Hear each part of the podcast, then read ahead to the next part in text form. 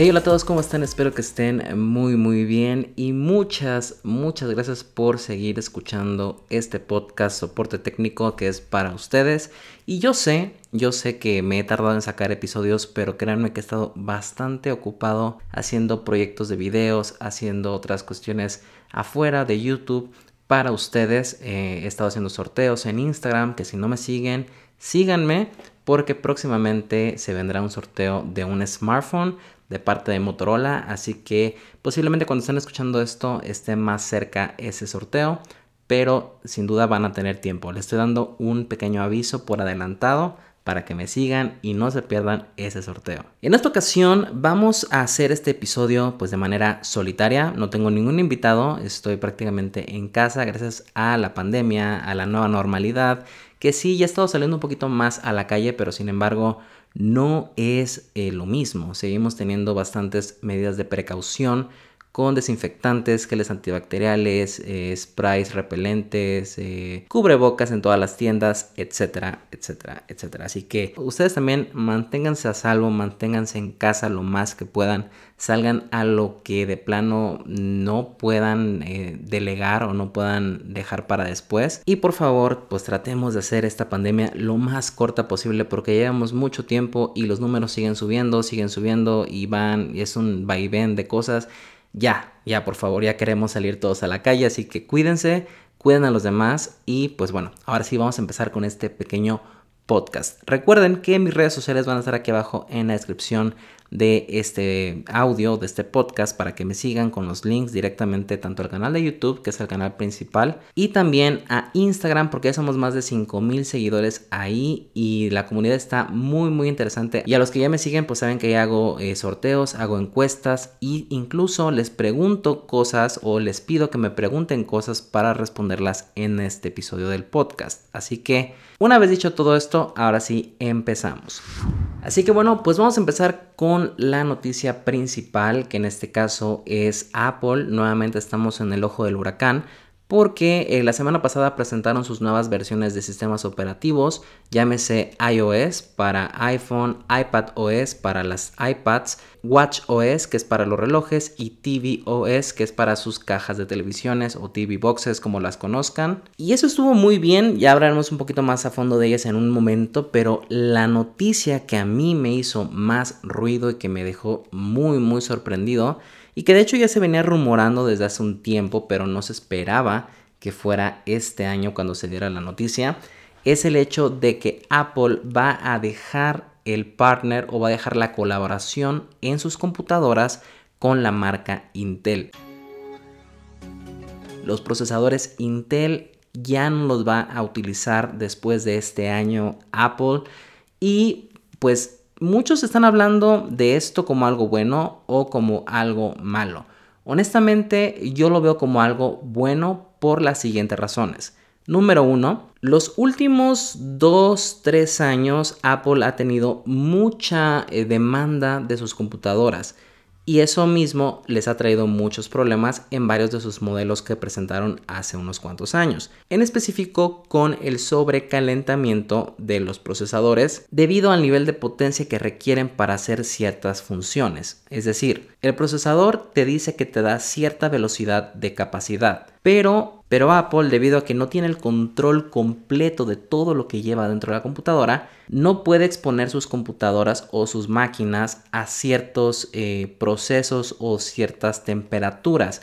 Así que como medida de seguridad le pusieron un parche para poder limitar la potencia del procesador, así mismo como la potencia de los demás componentes para no afectar el resto del sistema operativo o de la computadora. Así que pues eso conlleva a que podrías tener un chip demasiado poderoso, pero pues se veía contenido por el resto de componentes. Así que bueno, pues Apple decidió hacer eh, este salto, como muchas empresas ya lo están haciendo, para crear sus propios procesadores. ¡Wow! O sea, imagínense el salto que están dando, el desprenderse de AMD, desprenderse de Intel, desprenderse de todos los procesadores habidos y conocidos para crear el suyo. Puede ser algo escandaloso, sí, pero tomemos en cuenta que no es la primera vez. O sea, Apple lleva más de 12 años haciendo sus propios chips para sus teléfonos y sus tablets. ¿Y qué ha pasado? Bueno, no podemos negar que los iPhone y las iPads son de los dispositivos más rápidos en el mercado, a pesar de no tener los componentes más pros o más potentes del mercado. Y se los pongo así, el iPhone tiene un procesador hecho en casa, entonces tiene apenas 4 o 6 GB de memoria RAM, dependiendo de la versión, ya sea el iPhone 11 normal o el 11 Pro. Apenas llega a los 3000 mAh de batería y aún así es una bestia en el rendimiento para gaming, para videos, para productividad, para todo. Y eso no se puede negar.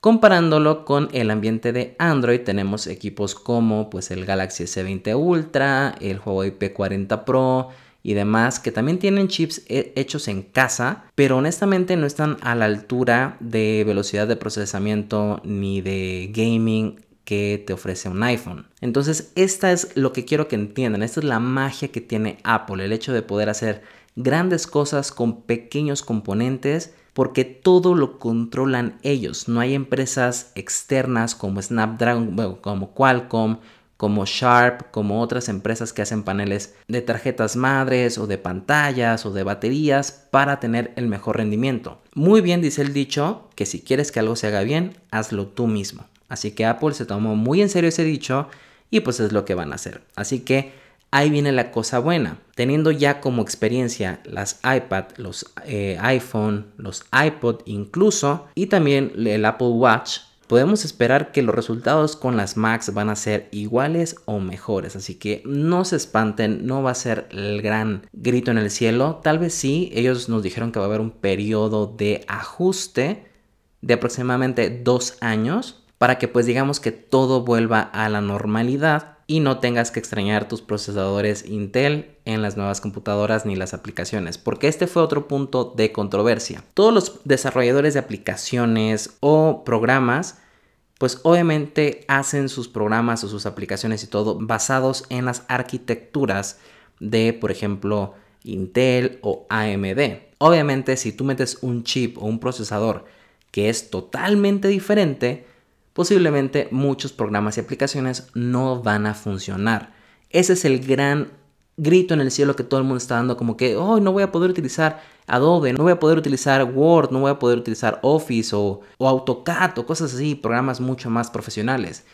Apple dijo, tranquilos hermanos, no pasa nada, dos años de ajuste, ya estamos mandando los kits para que los desarrolladores empiecen a, a programar programas, valga la redundancia, y aplicaciones para ese nuevo procesador, así que denles tiempo, ya no está en nuestras manos. Nosotros ya le dimos todas las herramientas que ellos necesitan para empezar a programar sus nuevas versiones de sus aplicaciones o programas. Así que bueno, tranquilos también ustedes, no va a pasar nada, todo está tranquilo, todo está bajo control con los procesadores de Apple. Y a mí me llena mucho de emoción porque una de las funciones que no todos están hablando y deberían de tomar en cuenta es el hecho de que como el procesador está basado en la tecnología que tenemos en el iPhone o en el iPad, obviamente súper cargado o súper poderoso porque es para una Mac, nos podemos asegurar que podemos correr aplicaciones de la App Store. O sea, no sé si me da a entender, pero no es tan fácil en Windows o en la Mac misma descargar una aplicación para Instagram, descargar una aplicación para TikTok o una aplicación, por ejemplo, para WhatsApp, una aplicación para no sé, la aplicación que ustedes quieran está diseñada para teléfonos o para iPads, no para Macs, así que no va a correr. Así que gracias a este nuevo procesador vamos a poder correr aplicaciones del teléfono en la computadora como si fuera en un teléfono. Así que se abren muchísimas posibilidades porque podemos descargar juegos o podemos descargar eh, aplicaciones de redes sociales o de compras o lo que tú quieras y correrlo en la computadora en una pantalla mucho más grande, en una experiencia más cómoda. Así que eso para mí es un gane. A largo plazo, sí, pero es un gane. Así que bueno, ese es mi punto de vista del futuro de las computadoras de Apple. Creo que van por buen camino. Sí va a haber un periodo pues medio fuerte, medio eh, rocoso ahí, pero no es nada del otro mundo. Pasemos a hablar de eh, iOS 14, que es el nuevo sistema operativo para eh, teléfonos. Y pues eh, sí, tienen algunas mejoras en cuanto a estética, en cuanto a rendimiento y fluidez y demás, pero lo que hizo más ruido fueron dos cosas. Número uno, la habilidad de ya tener widgets en las pantallas para de inicio, que eso obviamente ya tenemos añísimos en Android. Creo que ya tiene como 7 años eso de los widgets en Android. Y sí, o sea, si, utilizas un Android ya sabes lo que es un widget, lo vas a poder poner en tu pantalla, que te dé cierta información, notificaciones, tu calendario, Spotify, Netflix, cosas así que tengas a la mano y pues tener una experiencia más fluida. Por fin Apple en el 2020 va a integrar widgets en sus teléfonos. Y eso es algo bueno porque pues tendremos ya más personalización de las pantallas. Y algo también, que es la segunda parte que me gustó mucho, es el hecho de poder tener un cajón de aplicaciones, por así decirlo, entre comillas, porque como sabemos lo que es Apple tiene el mar infinito de cubitos en las pantallas y miles de pantallas con cubitos o carpetas y eso ha sido toda la vida. Sin duda ya hacía falta una refrescada de imagen en este aspecto.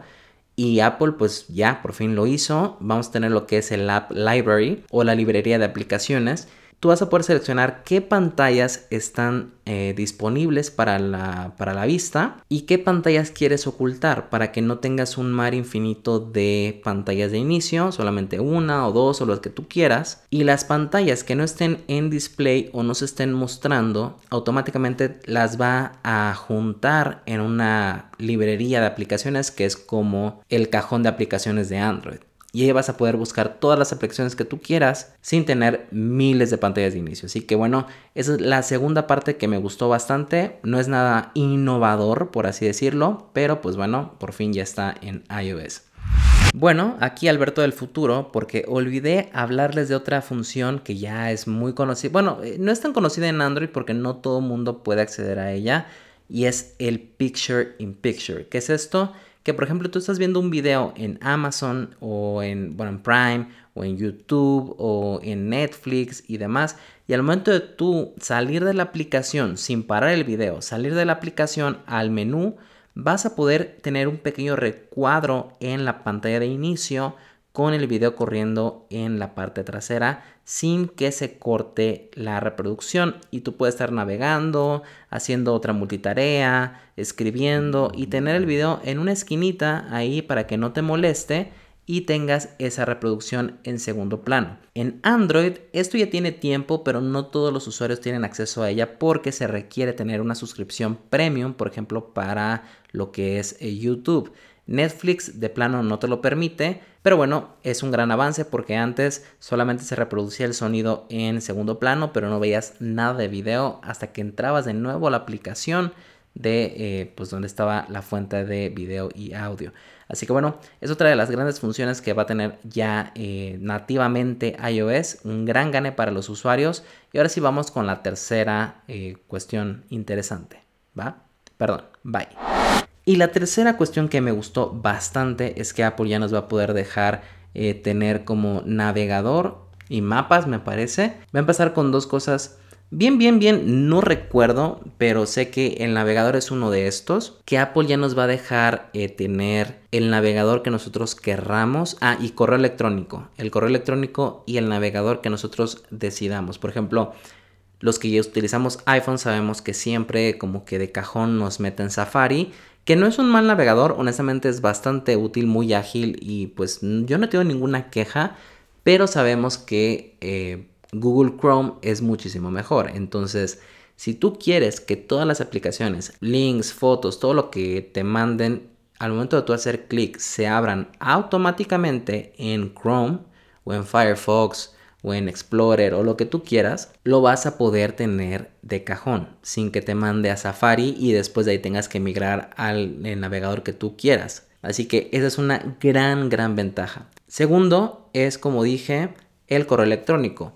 También una de las cuestiones más eh, tediosas de Apple, eh, pero pues si eres un usuario de años, pues ya como que te acostumbraste, es tener el servicio de mensajería de, eh, de, Apple automáticamente con todas tus cuentas de correo electrónico, ya sean de Gmail, de Hotmail, de cualquier empresa, Yahoo, etc. Lo malo de esto es de que tarda bastante en actualizarse, entonces Obviamente Gmail y Outlook hacen una mejor labor en ese aspecto de estar actualizados por más tiempo, más rápido. Y el hecho de que ya puedas poner la aplicación de correo electrónico que tú quieras como predeterminada es una gran, gran ventaja. Así que bueno, esos son para mí los tres pilares o las tres eh, innovaciones que trajo iOS 14 que me gustan bastante. De ahí pues tenemos los otros eh, sistemas operativos, pero honestamente no puedo comentar mucho porque no soy usuario, no, no uso iPad, no uso Apple Watch y no utilizo eh, Apple TV. Así que no puedo comentar en ello, pero sin embargo también trajeron varias innovaciones. De ahí nos vamos a pasar a la segunda, no, bueno, segundo tema, no es noticia, pero les pregunté en Instagram, hice una pequeña encuesta hace unas semanas de eh, qué tan útil o tan inútil es un jack de 3.5 milímetros en su equipo móvil. Obviamente la mayoría está a favor de un jack de 3.5 milímetros. Yo también estoy a favor. Eh, no entiendo por qué las eh, marcas siguen una tendencia si no están a la altura. ¿A qué me refiero? Si yo tuviera una empresa de móviles y voy a sacar mi nuevo teléfono gama alta, book insignia o como lo quieran llamar, sin el jack de 3.5 milímetros es porque yo tengo ya la seguridad o incluso ya tengo el producto listo o ya está en el mercado y está probado que sea Bluetooth inalámbrico y que funcione al 100% y que te compruebe que la calidad de sonido va a ser mayor a la de un cable pero sin embargo no estamos en ese nivel todavía. Obviamente Apple y Samsung son las empresas que se están animando a hacer sus propios audífonos y van por buen camino. Los AirPods Pro y los Galaxy Buds Pro eh, Plus o algo así, no sé cómo se llaman, hacen un buen trabajo. Ya los he probado, los he podido probar por gente que los tiene. Yo no soy usuario de ninguno de los dos, pero aún siento que me falta algo, aún siento que me falta esa, eh, no sé, esa sensación de aislamiento, aislamiento de ruido o cancelación de ruido, siento que no lo tengo al 100%. O sea, tal vez por el tamaño, obviamente, no se le puede meter tanto componente tan potente para que nos dé una cancelación de ruido perfecta o, o tipo unos beats o los Musics Space 2 que ya traje en el canal.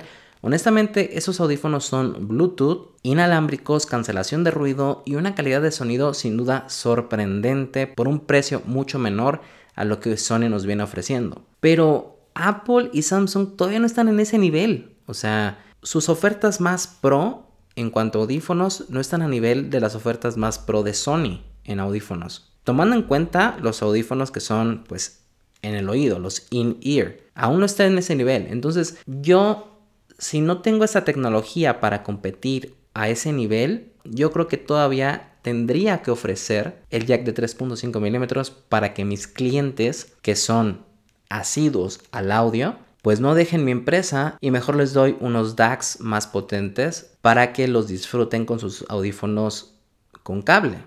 Eso es lo que yo haría. Pero bueno, cada quien tiene sus maneras de ver la vida, todo el mundo hace lo que quiere. Y tú como consumidor tienes la libertad de elegir la marca que más te guste. Así que bueno, opciones hay, no te me agüites y pues bueno, ahí está. El siguiente tema, eh, vamos a hablar acerca del el PlayStation 5, que es uno de los, eh, pues obviamente la comidilla ahorita por los memes. Y debo decir que los memes estuvieron buenos y sí me divertí bastante con los, con los memes del PlayStation 5 de Modems, de Cell, de Phineas y Ferb, etc. Estuvo muy, muy bueno el roast que le dieron a, Sony con el PlayStation 5, pero tenemos que hablar de ello. Honestamente, eh, yo creo, yo, yo soy fan, bueno, no, soy fan, pero soy usuario de un PlayStation 4 y desde el PlayStation 1, eh, el, clásico, el cero, el gris, he sido usuario de, de esas consolas. Solamente me salté la PlayStation 3, no la tuve, pero de ahí en fuera tuve todas. Entonces, siempre ha sido mi consola de preferencia. He probado Xbox, he probado Wii, he probado Switch, pero no sé, hay algo que no me termina de cuadrar. Siento que el PlayStation 5 para mí está más dedicado a, bueno, el, ecosistema de, de, PlayStation está más dedicado para juego y el ecosistema de Xbox está más dedicado como para un centro de entretenimiento porque tienes de todo un poco aparte del juego. Y no sé, como que eso me conflicté un poco, pero bueno, pasando al tema. Muchas personas le tiraron eh, mucha carrilla a Sony por lo que te venía ofreciendo, o sea, un terabyte de disco duro de estado sólido, un procesador bastante potente con 16 GB de memoria RAM y creo que ahí viene la disputa, el hecho de decir, oye, ese procesador con esa RAM, pues mejor me compro una PC. Y estoy de acuerdo, yo no digo que las PCs estén mal, están bien, eh, si tú eres un gamer de PC, muy bien, qué padre, me, me da mucho gusto. Honestamente, eh, yo no tengo nada en contra ni, ni de Xbox, ni de PlayStation, ni de gamers en PC. Pero les voy, a hacer les voy a decir el punto, que si no vieron el video, les voy a decir el punto que hice en mi video. Todos los desarrolladores de videojuegos, el que ustedes quieran, excepción de los que son exclusivos para PC, pero digamos que los títulos principales, los títulos mayores, están diseñados para consolas. Entonces, digamos, tú eres Rockstar Rockstar que hace, eh, por ejemplo, GTA, Grand Theft Auto, que por cierto ya hace falta un 6. Me urge un GTA 6, ya. GTA 5 ya tuvo su gloria, ya. Dejen de exprimirlo, por favor, ya está muerto. Bueno, tomemos a Rockstar.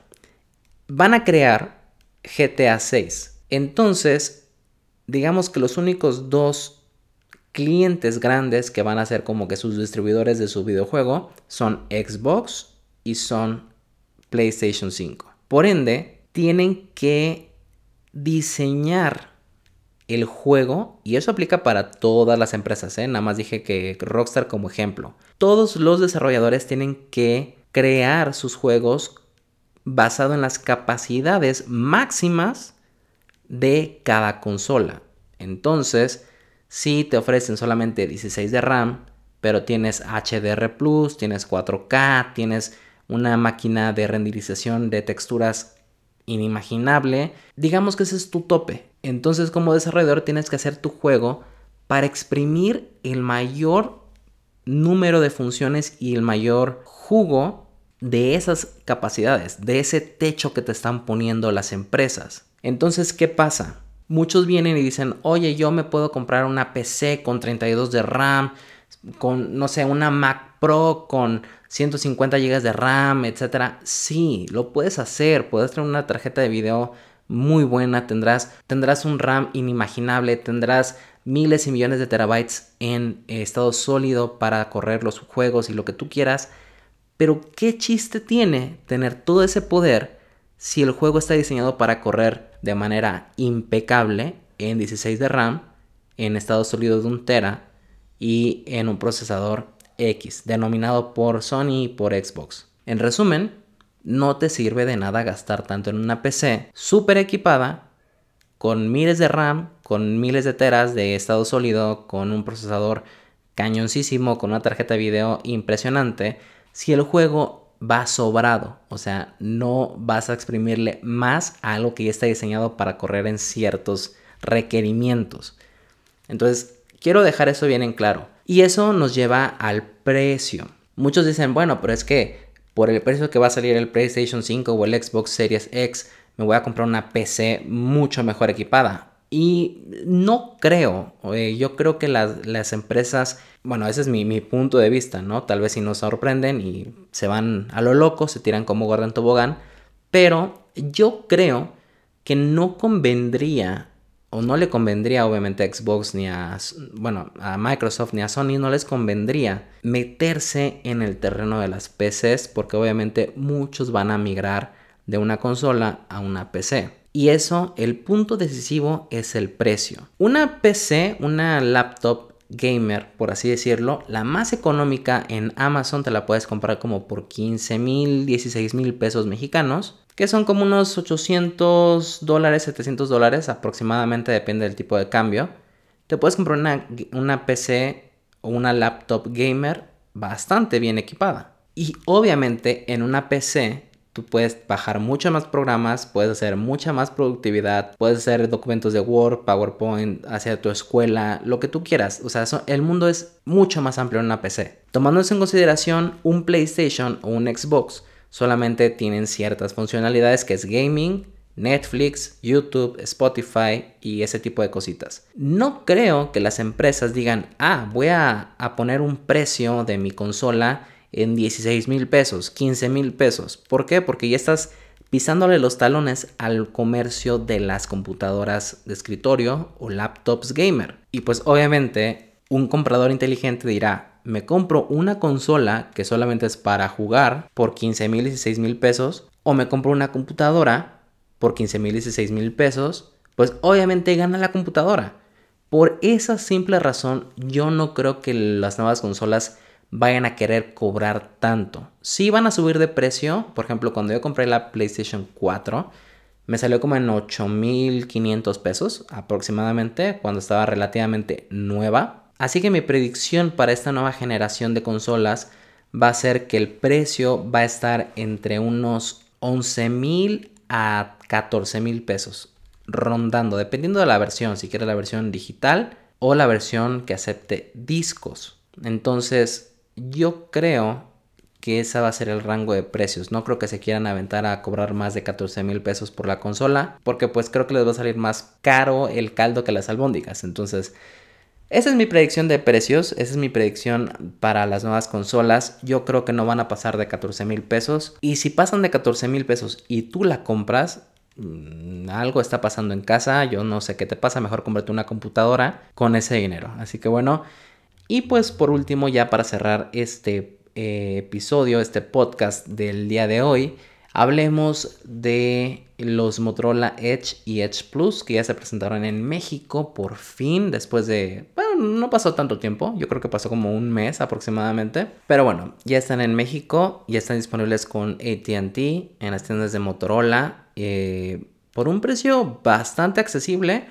Y de hecho eso lo dije en eh, el podcast dedicado al lanzamiento de, estos equipos y también en mi video que hice para el canal. Yo les dije que Motorola venía muy fuerte con estos equipos para el mercado de las gamas altas. Sí, no había nada como que pues sorprendiera o fuera algo diferencial eh, con las demás empresas de gamas altas, pero les comenté que el, punto decisivo iba a ser el precio. Dependiendo de cuánto iban a cobrar por el equipo, iba a ser el gane o la pérdida de la empresa. Y en este caso, siento que fue un gane. El Motorola Edge normal, el más, digamos que entre comillas, básico, está en 15 mil pesos. O sea, es un precio bastante económico eh, a la altura de un Galaxy S20 normal, no el, no el Plus ni nada, el normalito. Y creo que el Motorola te viene ofreciendo más cosas y mejores cosas que el Galaxy S20 normal. Así que tomando en consideración eso, está muy bien. Y el gama alta, así el Motorola Edge Plus, así cañoncísimo, con todo equipado, 108 megapíxeles, no sé, un buen de cosas, te lo están dejando en 20 mil pesos. O sea, 20 mil pesos. Cuando un Galaxy S20 Ultra te viene saliendo en 25 mil, 27 mil pesos creo que la propuesta de valor que te está trayendo Motorola por eh, un gama alta en toda regla es muy, muy buena. Así que, sin duda, si quieres comprar un gama alta en el 2020 de Android, te sugiero, es más, te ordeno que tomes muy, muy en consideración los nuevos gamas altas de Motorola por el precio. Además, esto es el precio, digamos que de cajón, el que viene de fábrica. Toma en consideración que muchas empresas telefónicas te van a estar dando ofertas o planes que vas a estar pudiendo pagar para tener el equipo aún más barato. Entonces, mucho ojo, checa las ofertas de las telefónicas y ve si hay alguna que te convenza para pagar menos por el equipo y aún así tendrás una ultra mega ganga. Así que bueno, chécalo bien Vale muchísimo la pena, creo que Motorola lo hizo muy bien nuevamente. El precio está ad hoc de lo que están ofreciendo. Y sí, muchos van a decir, oye, pero pues acabas de decir que no hay nada que sorprenda, no hay nada que sea como diferencial con los demás gamas altas del mercado. Sí, pero tomemos en consideración que también dije anteriormente que ese es el regreso de la empresa a las gamas altas después de varios años de, de estar ausentes. Entonces, ese es como su statement o su jugada para decir, hey, regresamos a las gamas altas.